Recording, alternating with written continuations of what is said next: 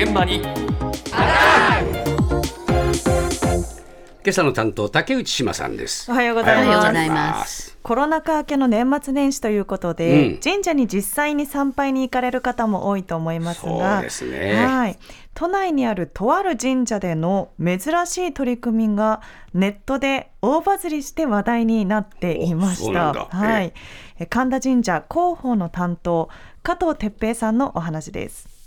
神田明神で年中行事として代々行っております、1年間の罪汚れや塵や埃などを拭う裾納めの行事にですね、今回は初めてルンバさんにご協力をいただいたんですけれども、もともと神田明神は秋葉原の氏神様でもありますので、そういった関係上、神社でも IT 守護守りっていうお守りを出していたり、AI 機器への通形をですね、大変受けている神社でございますので、今回そういったルンバさんの協力をですね、受けて一緒に大掃除を行いました。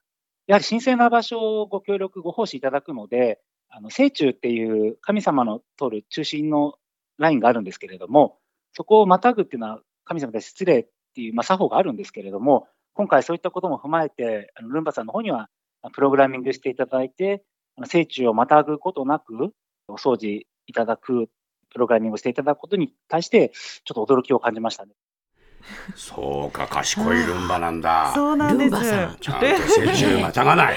はいうん。ルンバさんとおっしゃってましたけど、はい。ちゃんとプログラミングされた動きで、ええ。福良殿で水拭きをしたりとか、あとは聖地を通らないようにされていたりとか、ええ。まあ、その技術の高さにえ加藤さんも驚いたということなんですけれぐらいこれども。参加したんだ？こちらあの本殿に10台、神楽殿に1台で、合わせて11台の。すごいな。はい。壮観だなかなり、えっと、私もこの動画をね拝見したんですけれども、えかなりあの今まで見たことのないような動画で最初驚いたんですが、はい、ただルンバの動きが可愛らしくてですね、ええ。はい、非常にほっこりもしました。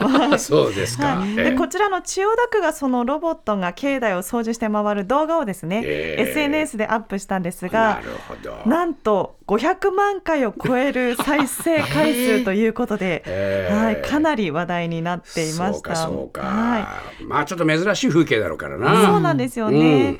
まあ様々なコメントが寄せられていたんですけれども、ええ。まあ神田明神らしい取り組みで素敵という声だったりとはか、あ。とはこれをきっかけに神田明神を知ったという方もえいたそうで、まあ肯定的な意見が非常に多くて。秋葉原だもんな。そうなんですよね。はい。まあその地域の氏神様なので、ええ。まあ最近は IT の神様とも呼ばれていると。そうですか。は いいうことなんです。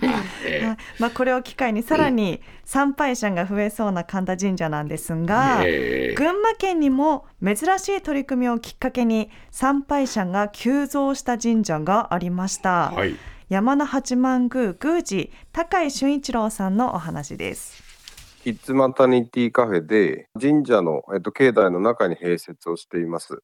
ちっちゃいお子さんを連れた方が安心してこう食事をとれたりとか、お母さん同士で会話ができたりとか、まあ、そこに妊婦さんが来て、まあ、そこで会話ができたりとか、まあ、イベントをしたりとか、そういうスペースを併設しています。安産と子育ての神様なので、まあ、そういう場所を作ることによって参拝者が増えるんだろうなっていう仮説を立てました。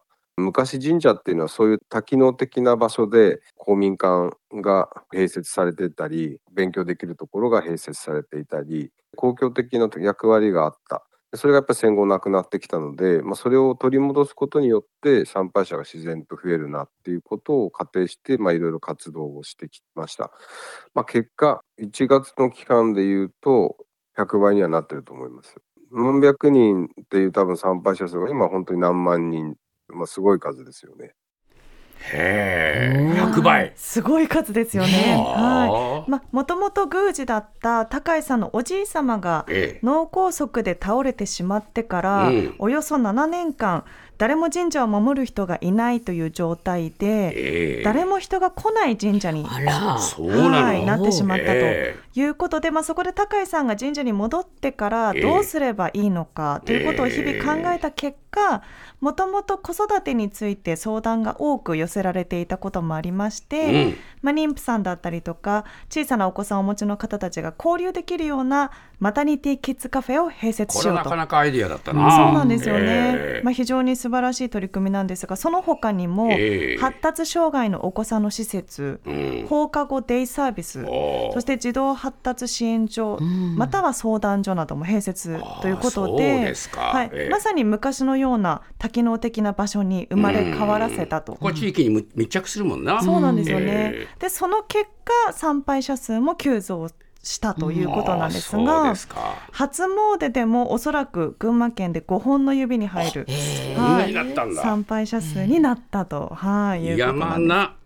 八八幡宮ですね。えーはいあそうですか。まあえこのように新たな挑戦をし続けて参拝者を増やしてきた、まあ、神田神社そして山の八幡宮なんですがコロナ禍に入ってからオンライン参拝などが増えたこともありまして、えー自宅から参拝するスタイルも確立されていますが、まあ、その風潮についてどう感じているのか再びお二人にお話を伺いました。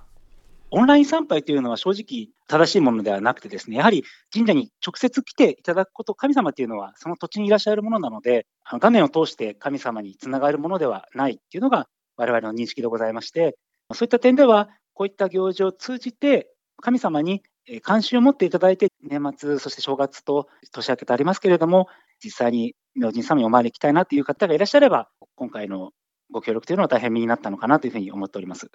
オンラインのご祈願の予約はやっておりますし、需要品を、まあ、自宅まで送るっていう仕組みはやってるんですけども、いわゆるオンライン参拝ってのは一切やっていません。まあもちろん足の悪い方とかいる中で一概には言えないんですけど、やっぱりあの森にパワーがあると思っていて、本当に家族で寒い中、ちっちゃい子の手をつれて面倒くさいと思うけど、あの石段を上がってきて、みんなでお賽銭箱の前で手を合わす姿っていうのは昔と変わらずに、すごくいい景色だなと思います。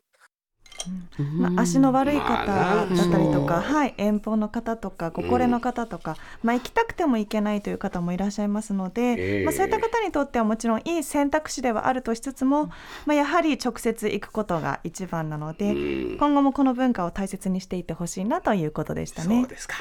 山本ポテトです。文化系トークラジオライフはいろんな人が集まってわちゃわちゃと様々な文化系トピックを語り合う番組です。おしゃべり好きの親戚の中に放り込まれたようなほっこり感も魅力の一つかなと私は思います。各種ポッドキャスト、プラットフォームで配信していますので文化系トークラジオライフで検索